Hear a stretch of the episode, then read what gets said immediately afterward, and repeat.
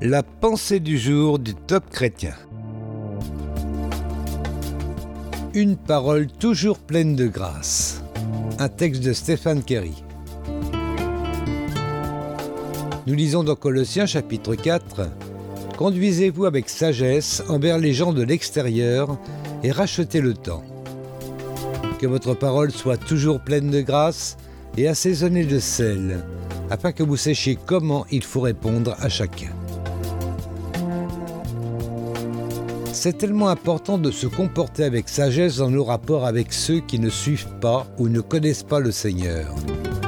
Cela peut paraître bizarre, mais il y a des personnes qui témoignent de Jésus sans être nécessairement aimables. Parfois, certaines parlent de Jésus, mais elles n'aiment pas les gens. Si nous voulons faire passer le message d'amour de Christ, sachons alors aimer et respecter les gens. Vous savez, votre entourage a besoin de parler et non de se faire interrompre parce qu'on veut leur faire ingurgiter le message rapidement. Une réflexion pour aujourd'hui.